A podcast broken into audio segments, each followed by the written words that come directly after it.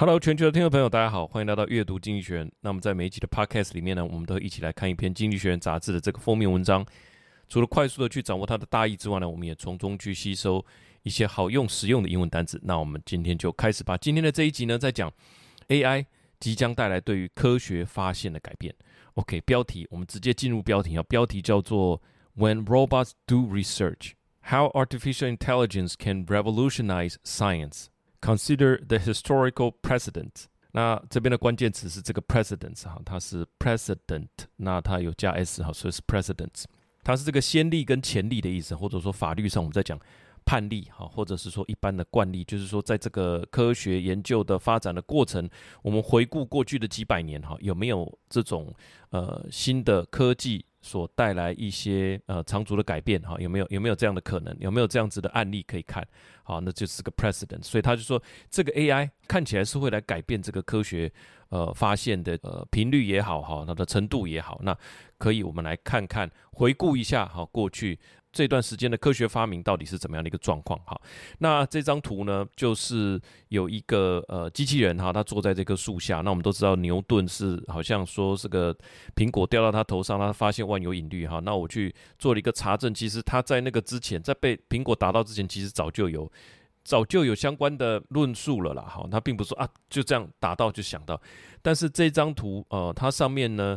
这一棵并不是苹果树哈，它是有非常多的像网状的这样的节点，红色的节点一个一个都被串起来哈。那我的解读是说，当它把这个知识的单点或节点都连接起来，成为一棵苹果树的时候，那发现万有引力或者发现相当于万有引力这样定律的。呃，这个人或者是机构很可能就是 AI 了哈，那就是这一个图给我的一个感觉。那么前面几集在经济学人里面有讲到 AI 嘛，从 AI 的感觉一开始有听闻说会有这个 generative generative AI 哈，那后来有担心嘛，他有几集说，诶要如何正确的担心这个 AI 哈，那里面有讲到偏见呐哈一些问题。那现在到现在差不多大家都开始使用了哈，每个人每天都会用个几次。那我去查了一下。根据最新麦肯锡顾问公司在二零二三年八月所做的一个调查报告，那经常在工作与生活中会使用 AI 的人，他有用这个蓝色，我就把深蓝、中蓝跟浅蓝它加起来，差不多是在三十到五十趴左右哦。所以他针对他调查的人来讲，这是蛮高的比例诶。这些人我没有含在里面的，就是说我有使用过一次，哈，至少我有试过一次，那就就排除在外，或者说哎根本就没有在使用 AI，这些全部排除在外的话。全部的调查人数的呃大概比例是在三十趴到五十趴。那根据不同的行业、不同的产业有、不同的使用呃的这个频率哈，那现在多半就是说日常的资讯整理啊、收集啊、转译啊，那帮忙整理重点啊哈这些。呃，文案的发想啊、修正、好完善啊，差不多是在这个部分，我想大家都很熟悉的哈。那我想对我们来讲，这也不过就是几个月的时间，已经可以看到它逐渐整合到我们的工作流程里面。那上面这张表可以看到，就是说这个科技业跟媒体产业叫做 Technology, Media and Telecom 这个行业。嗯，是使用率最高的，或者说使用的比例最高的，占了大呃大概是五十趴左右。好，那今天要讲的就是它的这个上面这一格，这一格等于是说科学产业，呃，诶，医疗保健 （healthcare, pharmaceutical and medical product） 哈，这些医疗健康啊、制药、医疗产品的这个行业现在不高，但是接下来会大爆发哈，这就是今天这一篇。要来跟我们提示的一个重点。那有时候我们要去看一件事情的影响程度，往往我们回过头去看看历史上有没有发生过一样的事情，去比较看看，哎，这一次的这个改变相当于历史上的哪一个变化？这样子的比对就会在我们让我们在这个历史的时空的框架当中得到一个更好的解答嘛。那因为在每一次，其实包含像之前比尔盖茨写过一个资讯高速公路，哈，对不对？他一个人在一个在一个笔直的路上呢，他手插在这口袋里，哇，那个。揭露的是一个呃未来这个高速网际网络的时代，当然里面很多的都实现了哈，但是当然也有很多是它里面书里面没有写到的。所以说，在每一个科技变革的过程中，能够去预测已经很了不起了哈，能够去解析，但是说穿了，这些都是一种根据我们专业的一个推测跟想象哈，所以当然事后。多少都有一些出入了哈，那所以我们回过头去看看，在一定的这个历史跟文化的框架当中，相当于过去的什么事件啊，就可以让我们心里稍微更踏实一些些啊，那可能会找到更棒的解答哈。以下就分五点来跟大家分享我们的阅读心得。第一个，AI 是否开启科学发现的黄金年代？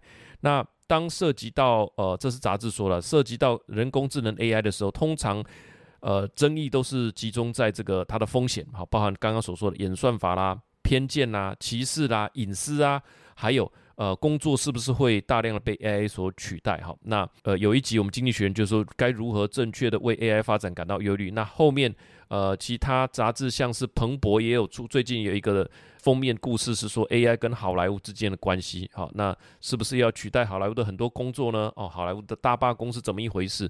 所以大部分集中在这个忧虑上面哈。AI 是否会导致人类灭绝？那当然是更更远的哲学问题哈。但是杂志这边提到的说，前半段人类的忧虑都是在说啊，它的种种所带来的副作用啊等等的哈。那他就话锋一转，他就说。但是呢，就在这个当下哈，当一些观察家对这些反乌托邦的情景感到忧虑的时候，其他人则是关注在说 AI 可以带来的回报啊。那 AI 将从根本上去加速科学的发现的步伐哈，这个是杂志说的哦。特别是在几个医学、气候科学跟绿色科技这几个领域，这就是今天所要提到的啊。今天不会深入到医学或气候科学或绿色科技，它是把它统称为科学发现。为什么哈？它会呃能够带来这样子的改变？那有一些产业的大腕哈，有些产业的名人叫做 Demis Hassabis 啊，这个是 DeepMind 哈的 CEO，还有这个呃杨丽坤哈是一名法国的这个计算机科学家，他是二零一八年的图灵奖的得主，被称为卷积网络之父哈。反正这就是跟现在 AI 发展很有关系的这些领域的杰出人物，他们都相信人工智慧可以推动科学的进步，并且。引领我们到一个啊、呃、科学发现的黄金年代哈，Golden Age 哈，它可以到一个 Golden Age。那他们可能是对的吗？好，这就是今天要来梳理的这个问题。好，内文是这样说的：As some observer fret about these dystopian scenarios, however, others are focusing on the potential rewards. AI will radically accelerate the pace of scientific discovery. Especially in areas such as medicine, climate science, and green technology, luminaries in the field, such as Demis Hassabis, Yang Likun, believe that AI can turbocharge scientific progress and lead to a golden age of discovery. Could they be right? 它里面的关键词有几个哈？有四个。第一个是 dystopian 哈，dystopian，D Y S T O P I N，这个就是中文说的。 乌托邦的反向就是反乌托邦了哈，dystopian 就是反乌托邦的哈，它是一个它是一个形容词哈，dystopian。那我去查了一下，这个乌托邦呢是在一五一六年，呃，由一位法国的这个呃高官所提出来的了哈，它是用来形容一个低犯罪率、低暴力、几乎没有贫穷的一个理想社会。那另外一个就是说 AI 呢会大幅的改变，呃，radically。Radically accelerate the pace 哈，它会大幅的改变。那 radical left 就是说极端的左派哈，那个是一般美国人也不是太喜欢的，叫做 radical left。那 radically change 剧烈的改变，大幅度的改变，同时 radical 也有这个彻底的意思哈。Radically change 它是会彻底的改变科学发现哈，这个是杂志说的哦。他说 AI will radically accelerate the pace of scientific discovery。我想整篇如果有哪一句是金句，大概就是这一句了哈。剧烈的改变科学发现的脚脚步。那另外一个词叫做 luminary 哈，就是 L U M I N A R Y，它是某一个行业的名人、专业人士。你很强大，你的实力很强大，那你就像一个发光体一样哈。刚好这就是明星的这个词的意思哈。各行各业都有明星嘛，影视行业里面就是明星哈，那 superstar。那这个 luminary 也是常常应该也算出现好几次的了。好，我们还是把它列出来。那 AI will turbocharge，刚刚是讲说 radically accelerate 哈，急速的哈，就是剧烈的加速。另外一个就是 turbocharge，好像开外挂，好像开这个 turbo 引擎一样，turbocharge the scientific process。那我们这边附了两个人哈，他第一个就是这个 DeepMind 的 CEO 哈，叫做 Demis，不是 Dennis，Demis Hasabis。那他的这 X.com 哈，他们的这个推特的账号。那另外就是杨丽坤哈，这些都是。这个行业里面的名人呐、啊，所以我觉得最简单的方法，我们直接追踪，把他的这个推特追踪起来，他以后有发表什么新的内容，我们就可以看到了哈。这个就速度会很快。那这两位都是了不起的人物，他们相信 AI 会带来啊、科学发现的这个黄金年代。好，那这边我就插个话，就是说这种发现的黄金年代，让我联想到，就是我们今天。在看的这个电视机哈，最早的那个电视机啊，不是现在这种液晶荧幕，电视机是在一九二六年产生的哈。那弹出式的烤面包机是在一九一九年，录影机是在一九二八年，电冰箱是在一九一三年，差不多好，都是在这个一九一零、一九二零年代这个蓬蓬勃发展起来，所以那个是一个电器发明的黄金年代，所以那个年代，那那个时候就是有很多的这种应用的电路啦、电器啊产品被研制出来，那本质上就是很多电子元件的这种搭配组合。那这些东西呢，就是因为前面的一百年、一千八百年到一千九百年之间，各种关于电学的定理哈都被发展出来，那所奠基的这个基础。那等一下会讲说为什么这个时候会有这这些定理啊基础好，那就牵涉到一千六百年的时候啊又做了哪些事情。那如果回到人工智慧，就是说从一九五零年代哈，一九五零就是差不多这个图灵啊测试啊这个这些最早开始在讲 AI 的这些事情的时候，差不多就算一九五零年代到二零二三年，其实也奠基了将近七十年哈。那解决了一些演算法的问题，在二零二三年有一个大爆发。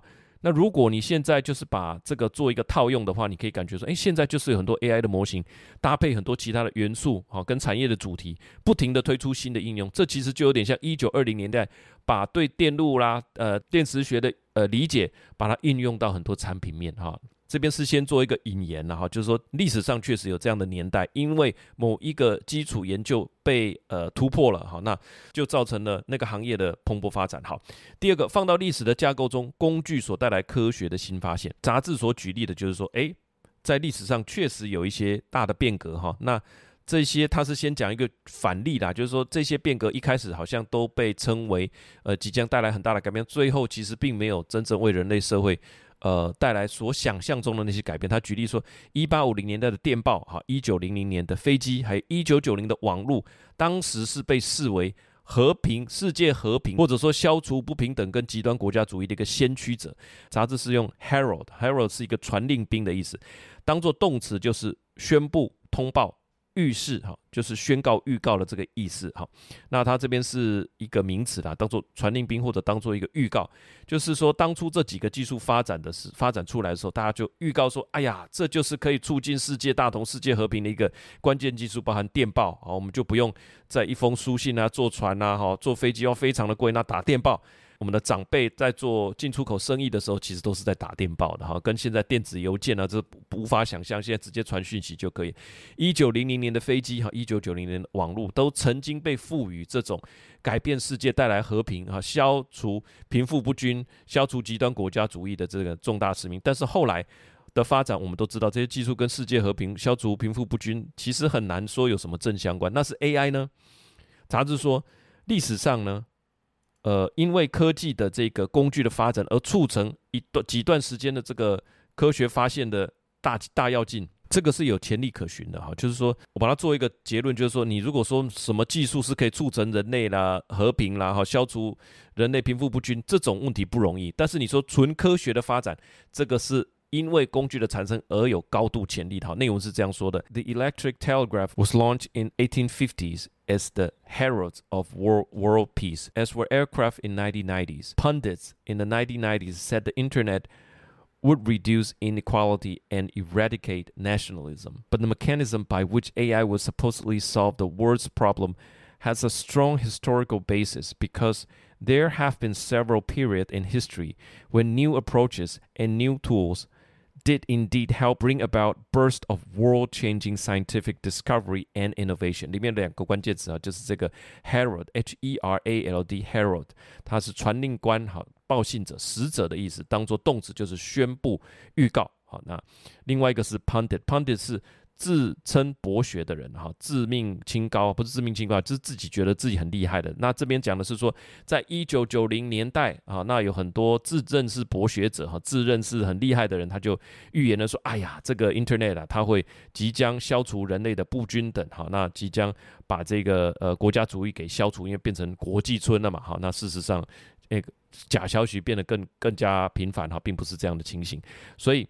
他现在是指出一个反例哈，第二点是指出一个反例，就是说确实有许多的技术出来的时候，大家是寄予厚望，但是后来都消风起哈，技术是有流流传下来，但是他特别提到 AI 在呃科技发现这边是有潜力可循的哈，在科技发展这边所能够带来的大跃进，这个是有潜力可循。好，那就要进入到第三点，潜力是怎么样呢？好，那哦，第三点，习以为常的科学工具，竟然是改变时代的重要发明。那台湾的中学生一年级的生物课本，好，介绍了显微镜。显微镜是在一六五五年好发明的，里面大家都还记得吗？有这个可以看到软木塞的细胞哈，叫做 cell，对不对？还有。呃，实验组啦、对照组啦、玻片啊等等哈，什么往右移，它里面往左移啊哈，它的成像是往左移等等，刚好相反。什么？中学二年级的课本介绍了进实验室要注意的事项，比方说试管加热的时候不要对着眼睛啊，好要戴护目镜啊等等的，不可以奔跑哈，这些是实要实验室的重要规定。第三个，杂志还介绍了所谓的科学期刊，那是在一六六五年出现的。这三个东西：显微镜、科学期刊跟实验室三个。促成了后来科学的大大发展。为什么？因为第一个显微镜让人类看到了原本看不到的东西。哦，那这个虎克先生呢，他就是呃用这个显微他自己制的这高倍数的显微镜去看啊这个软木塞，然后另外一手呢他是素描家哈，他就用这个手把了这个软木塞的细胞画出来啊，然后在这个英国皇家学会里面去做发表。所以那个时候大家原本看不到的东西，他就这样发表出来给大家看。呃，我也呃了解一下，就是说期刊科学期刊有好多功用啊，其中一个就是所谓的 peer review 嘛，你发表出来，那让同行和同才能够针对这个来评论。第二个，它同时是传递了你的发现，传递了你的发明，让大家可以在。彼此的研究基础上去继续努力，好，让想法可以传播。那有兴趣的就在这个同样的主题，彼此可以联络啊，还可以一起共同合作等等。这都是因为有论文哈，能够在知名的期刊上面刊登哈，才会促成这样的东西。那我其实就有一个疑问，在还没有在一六五五年的这个。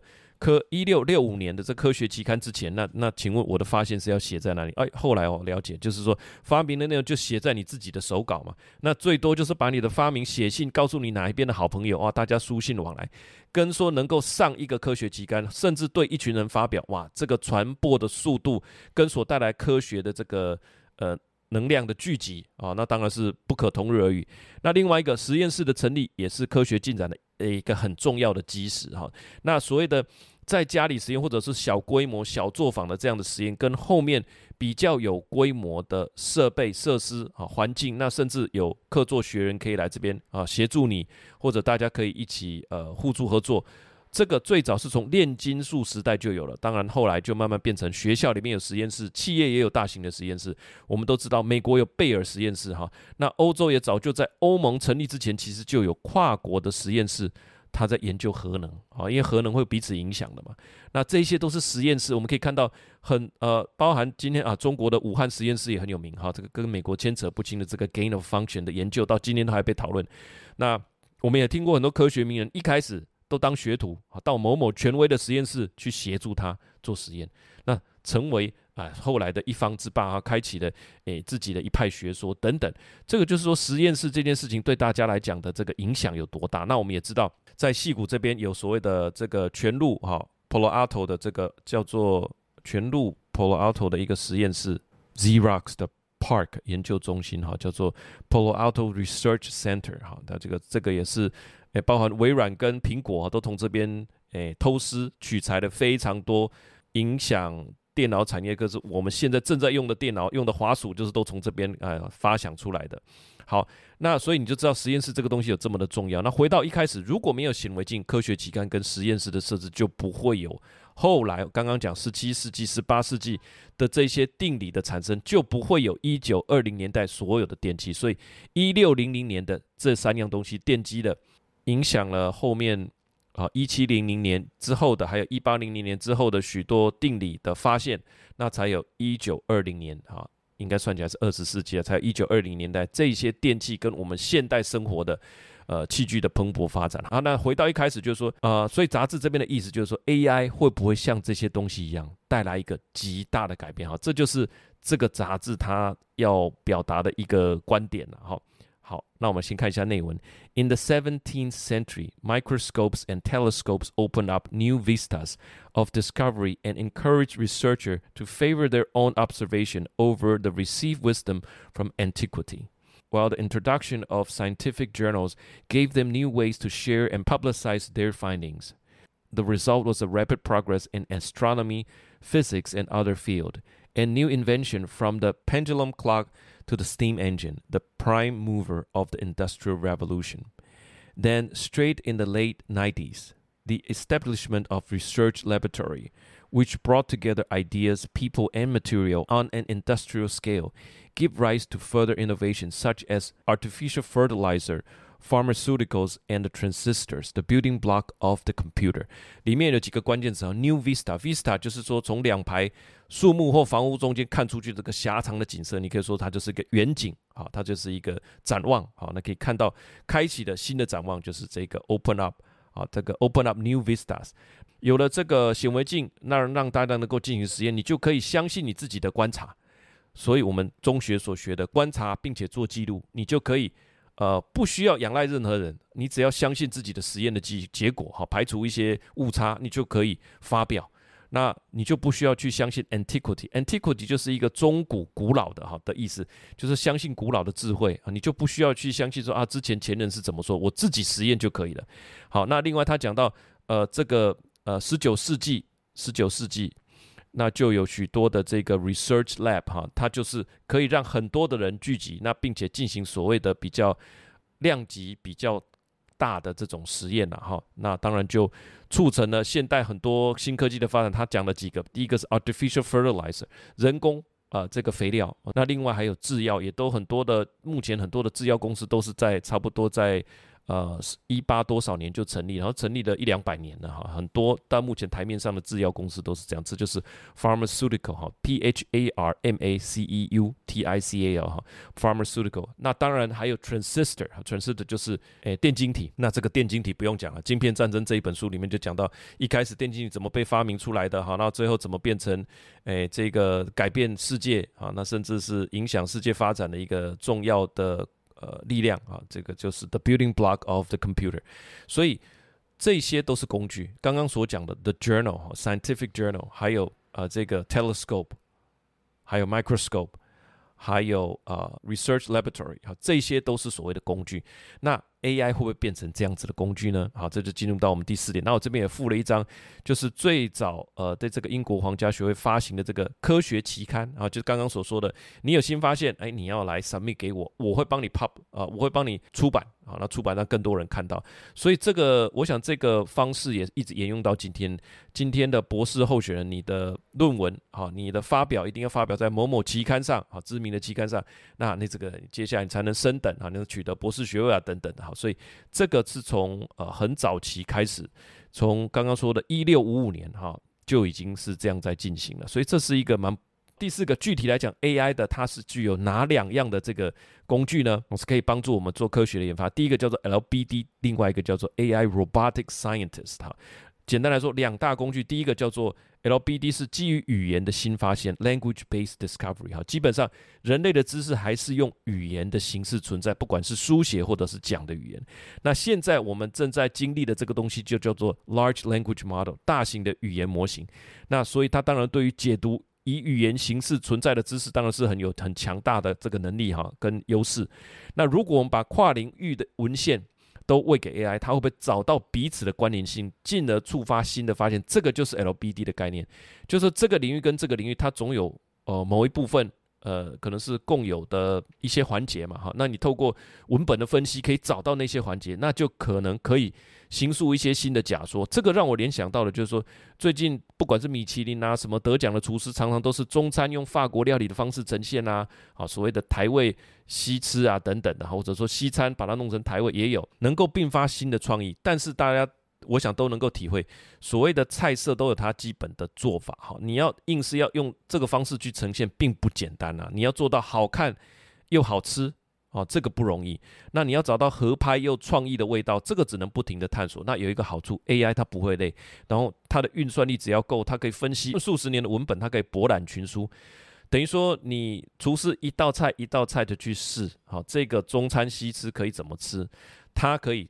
尽快啊，他可以去从文本所从我的菜谱里面去找到，哎，这个怎么有一个共通的材料？好，这个怎么有一个共通的做法？他就可以去形塑一些假说，哎，那可不可以这样做？哈，看到原本看不到的关联啊，就有点像显微镜可以看到原本看不到软木塞细胞一样啊。那新发现都是实验来的。另外呢，它可以呃，就是说再怎么样模拟，呃，最终你还是必须进到厨房或进到实验室，真的做做看，才知道那个味道到底到不到位。好，所以实体的实验绝对不可避免。那在这边 AI 能够做的就是说，能够帮助除了帮助你形成几个不错的假设之外，它还能够来帮你做实验。那人手啦、人力啦、人的精力、注意力，呃，都是有限的。但是 AI 不会累，它这个机器手背啊也比人更耐操，所以它就可以在一个产生假说，它看了很多文献，然后产生假说实验之后解读实验的结果，然后来修正假说。来继续实验的这个回路里面不停地进行，这个东西就叫做 AI Robotic Scientist。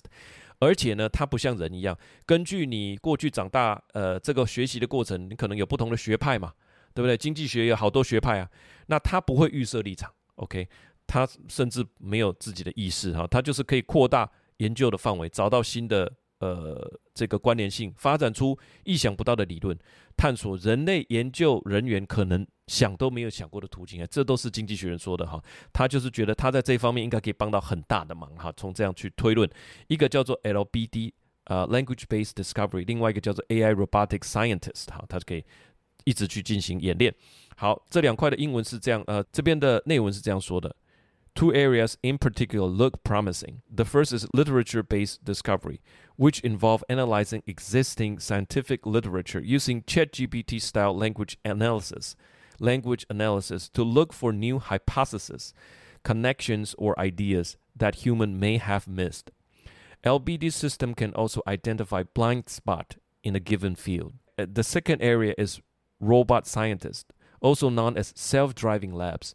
These are robotic systems that use a AI to form new hypotheses based on analysis of existing data and literature, and then test those hypotheses by performing hundreds of thousands of experiments. 好，那这边我也找到这个 OECD 对于呃 AI 机器人科学家的一个描述哈，附在这边给大家参考。它就是说，它可以在这样的循环里面哈，repeat the cycle，不停的去进行。里面的关键词就是这个 hypothesis。hypothesis 呢是前提。假说哈，就是假说，所有的实验可能都是根据呃一个假说，我想要测试这件事情是不是这样。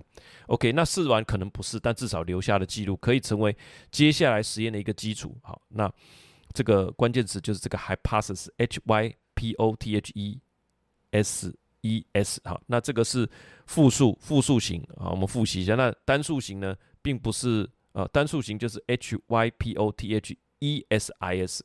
所以一个是 E S E S，一个是 E S I S，E S I S 就是单数，好，E S E S 就是复数。好，第五点，正向看待啊，就像这个显微镜的这个嗯制作者虎克呃所说的，显微镜是我们器官的延伸。那刚刚所说的这些比喻都是不错的，好，很容易令人理解。你说 AI 就像是显微镜，啊，AI 就像是望远镜。他也有提到，杂志说啊，对于 AI 的推出，应该采取的监管模式就是像新药的监管哈，因为 AI 也会影响到人类，新药也会监管到人类，所以你可以看到，就是说人类都是用过去的已经现在存在的东西去比喻新的我们不了解的呃东西，这样子来帮助我们快速理解，这算是人类的一个特色能力了。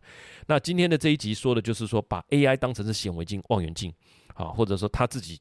就是一个实验室，那他可以去读很多的文献啊、期刊等等。那因为他们能够看到，让我们看到原本看不到的东西，找到了原本找不到的关联性啊，同时又能够采用比人类更优异的速度来执行实验室里面的各项测试啊。那最后的第五点就是说，他是蛮正向的看待这一点。那他要用这个虎克先生的一段话。来这个说明哈，大概是什么样的情形？那 In 1665, during a period of rapid scientific progress, Robert Hook, an English polymath, described the advent of new scientific instruments such as the microscope and telescope as the adding of artificial organ to the nature. They let researchers explore previously inaccessible realm and discover things in new ways. For Hooke's modern day successor, The adding of artificial intelligence to the scientific toolkit is poised to do the same in the coming years, with similarly world-changing results. 里面的关键词有两个哈，一个是这个 polymath，polymath，p o l y m a t h，这个是博学者。在以前那个时代哈，真的你去看这些发展很多公理啊、定理的名人。都是什么？又是天文学家，又是密码学家，又是什么物理学家，又是雕塑家，又是绘画家，呃，又是音乐家，好，这种超多的哈。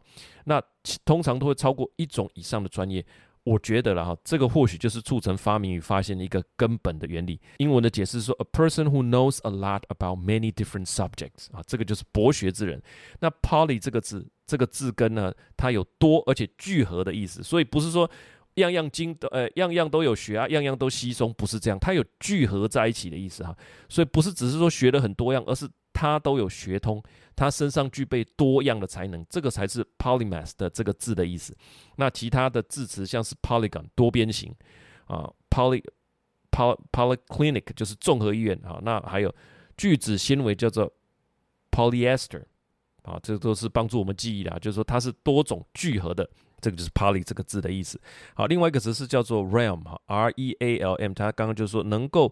呃，让我们进入一些原本看不到的领域，discover new things 啊，in new ways。所以它让我们进入到很多的领域，但这些领域或许过去我们没办法看得那么仔细啊、因为呃研发的成本啊啊，或者说文献本身，呃，我们通常后面在十八世纪之后，我猜这些学科都越分越细，所以一个博士，除非你念了五六个博士那当然有生之年能够念五个博士也真的不简单，那都是在每一个学科更加的专门。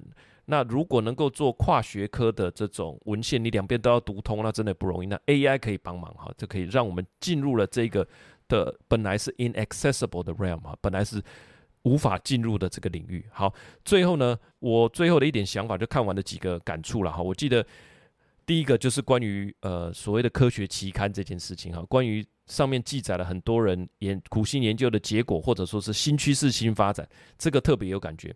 我记得。看故事曾经讲过，香港首富李嘉诚先生，他年纪轻轻二十二岁哈，开了工厂之后，就订了原文的塑胶杂志，这是叫做 Modern Plastics，抢先掌握了塑胶花取代真花的庞大商机，那才有后来的这个哈长实集团跟他成为这个非常有钱的、有财富的一个大集团。那比尔盖茨年轻的时候，这个呃 Paul Allen 拿给他看一本杂志，叫做 Popular Electronics。上面提到个人电脑即将改变世界哈，他们两个才决定说，哎，我们可以来写软体啊，投入这个电脑产业。所以杂志里面所记载的很多东西都是正在发展，那让读者因为瞥见了这个改变所可能带来的机会而决定投身其中。那我深深的认同杂志或者说你说期刊这些所能够呃带来不同眼界的这个功能哈。那第二个就是说，他经济学人所说的这个 LBD 哈。呃、，literature based discovery 跟不会类的实验机器人，能够在大量的模型里面去找到关联性和测试假说啦。我觉得，呃，也的确。会加速创新解法的产生啊。那如果你放到临床制药来讲，大概可以理解成说，它会大幅缩短新药开发最前期在那边想出或者是假说的那个那个过程。当然，后面的这个临床实验这是无法加速，因为牵涉到人体的安全问题。好，那让我联想到的就是说一点产业的关联性，就是所谓的大型 AI 模型的世界哈。在这个苏姿丰最近八月份的一个产品发表会里面，他就有提到 AI 的模型注定会越来越大。尤其是跨领域的模型哈，那因为刚刚所提嘛，跨领域的这个 AI 能够看见原本看不见的盲点，它要发生这个 AI 的模型，它当然就是必须要越来越大。好，那就会出现一个问题，就是说，如果说我们要串联好几百个 GPU 才跑得动这种超大型的模型，这些机台本身的成本也好，散热也好，环保啦、电力啊，我觉得这些全部都会出现新的瓶颈啊。但这边就是在讲产业有自己的一点想法哈，就是这些参数。运行的参数，接下来数字已经是天文数字，还会再飙高。那我相信，呃，这一个单颗的效能会变得越来越重要。这是我的一点小小的推论哈，就是 AI 训练晶片的话，或者所谓的 AI 的晶片，它单颗的效能跟它的耗能都必须有大幅的进步好才行。不是说现在我们在现在组合呃三十六颗，我们接下来就组织三百六十颗，最后一定会出现一些物理上面的问题吧？发热啊，耗电啊，好，那所以单颗的效能还是。呃，我觉得还是一条正确的道路。这边也让我联想到，人脑其实是一个上帝的杰作。你看，早上我们喝一杯拿铁，再加一个五十元的三明治，可以运作一个早上，哦，解决这么多的难题。我们很热衷一件事情的时候，我们会被人家称为一头热哈。但是无论如何，那个头热还是不会很发热啊，还是一个高温的限制。所以人脑真的是又节能又强大。最后的一点小小的想法哈，就是说回到个人的层次了，实验室这个东西其实蛮有意思的哈。那呃，不管你现在在学什么，或者你在教育你的小孩，那有没有建立一个可以让他尽情尝试的一个实验室？好，喜欢做糕点的，你有没有帮他准备一个桌子，准备一些基础的设备？啊，你有没有带他去看一些糕饼的杂志？啊，那个就是期刊嘛。啊，你有没有添购一些专业的设备啊？量呃，这个精准的测量啊，或者是测量温度啊，或者是重量，让他能够看到原本看不到的数据。哈，所以显微镜实验室进期刊，大概是我看到这一篇最大的一个收获了哈。小小的感想就是说，这个科学的黄金年代是不是要到来了？哈，很很看好前几大的国际制药公司，因为他们是目前最具有呃所有相关条件的。也祝福所有的听众跟会员哈，掌握下一个科技发现的黄金年代。以上就是这一期的阅读经济学人分享给你，我们下一集见，拜拜。